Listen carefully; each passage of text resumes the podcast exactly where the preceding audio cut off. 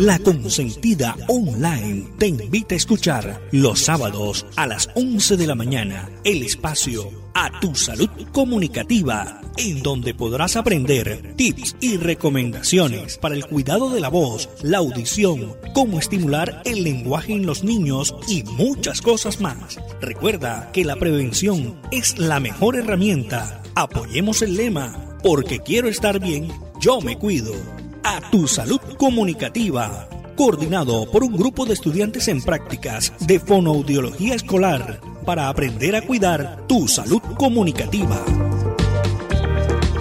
Buenos días queridos oyentes de la Consentida Estéreo y de tu salud comunicativa. Mi nombre es Lucía Álvarez, soy fonoaudióloga en formación y con motivo de la conmemoración de la Semana Internacional del Sordo y la Lengua de Señas estaremos haciendo dos entregas especiales. En nuestro programa de hoy les recordaremos qué es la hipoacusia y la sordera. Para empezar, la hipoacusia es la pérdida parcial o total de la audición. Esta se puede clasificar en grados que van desde leve a profundo, acorde al umbral auditivo encontrado en el usuario. El umbral es esa intensidad mínima de sonido percibida por el oído humano. Esta dificultad se puede dar de manera unilateral o bilateral, dependiendo de qué se afecte uno o ambos oídos. Asimismo, existen tres tipos de hipoacusia. Primero encontramos la hipoacusia conductiva. Esta es toda pérdida auditiva cuya lesión está ubicada en el oído externo o oído medio. Se altera la transmisión o conducción del sonido. En este tipo de hipoacusia hay audición, pero esta es con una menor intensidad y se da principalmente por la presencia de tapones de cerumen o infecciones del oído como la otitis las cuales pueden resolverse de manera espontánea, pero requieren la valoración médica oportuna. Si el tapón de cerumen está duro y compacto, este se debe retirar para que se evite el bloqueo del paso del sonido. También encontramos la hipoacusia neurosensorial. En esta la alteración se encuentra a nivel del oído interno, el nervio auditivo o en ambos, y la percepción del sonido es la que se encuentra alterada.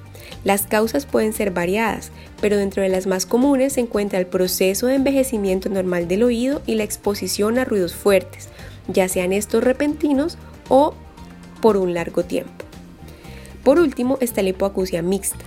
En esta la pérdida auditiva es simultánea entre la conducción y la percepción en un mismo oído. Pero ¿cuál es la diferencia entonces entre hipoacusia y sordera?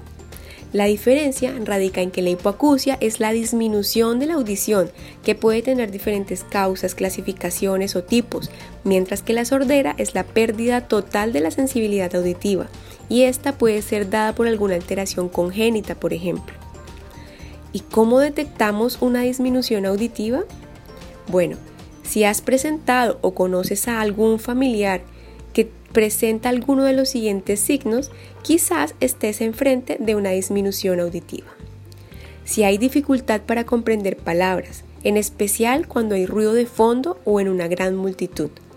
Si tienes problemas para oír las consonantes o tienes que pedir frecuentemente a los demás que te hablen más lento, con mayor claridad y más alto. Si hay necesidad de subir el volumen a la televisión o a la radio si te abstienes de participar en las conversaciones o evitas lugares o algunos entornos sociales. Algunos factores de riesgo son el envejecimiento, la exposición a ruidos fuertes, factores hereditarios y los ruidos laborales. También algunos deportes o la exposición recreativa a ruido, así como también algunos medicamentos. ¿Y qué hacer ante una disminución auditiva? Lo principal es visitar a tu médico otorrino o a un fonoaudiólogo especialista en audiología. El audiólogo está capacitado para realizar la evaluación auditiva completa que permita conocer el estado de la audición, con exámenes básicos como la audiometría tonal, la cual se realiza a partir de los 5 años hasta la edad adulta. Además, en los niños se pueden realizar otras pruebas objetivas dependiendo de las necesidades de cada cual. Escucha atentamente las recomendaciones para el cuidado de la audición. Las siguientes medidas pueden ayudarte a evitar la pérdida de la audición inducida por ruido y también a las complicaciones relacionadas a la edad. Lo primero es protegerte los oídos, limitar la duración y la intensidad de la exposición al ruido y usar una buena protección. En el lugar de trabajo usa tapones de plástico para los oídos. Si usas con frecuencia auriculares, modera la intensidad del volumen y preferiblemente usa los que son de copa, es decir, aquellos que cubren toda tu oreja y no utilices los de inserción. Contrólate la audición. Considera someterte a pruebas periódicas de la audición y si trabajas en ambientes ruidosos. Si perdiste algo de audición, puedes tomar medidas para evitar la pérdida progresiva y enlentecer el proceso.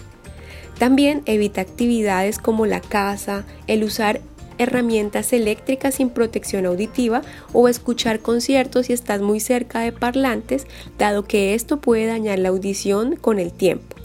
El uso de protectores auditivos o tomar descansos del ruido también puede protegerte los oídos. Baja el volumen de la música, esto es muy útil. Evita también automedicarte. Hay algunos medicamentos que pueden ser ototóxicos, esto quiere decir que pueden dañarte el oído. Seca tus orejas con la toalla limpia después del baño para que la humedad no prolifere alguna infección. También limpia la parte externa de la oreja. No se recomienda introducir copitos ni objetos extraños como plumas u otros. Esto puede empujar la cera y producir una lesión en el tímpano. Y recuerda nuestro lema, porque quiero estar bien, yo me cuido. Los esperamos en una próxima emisión.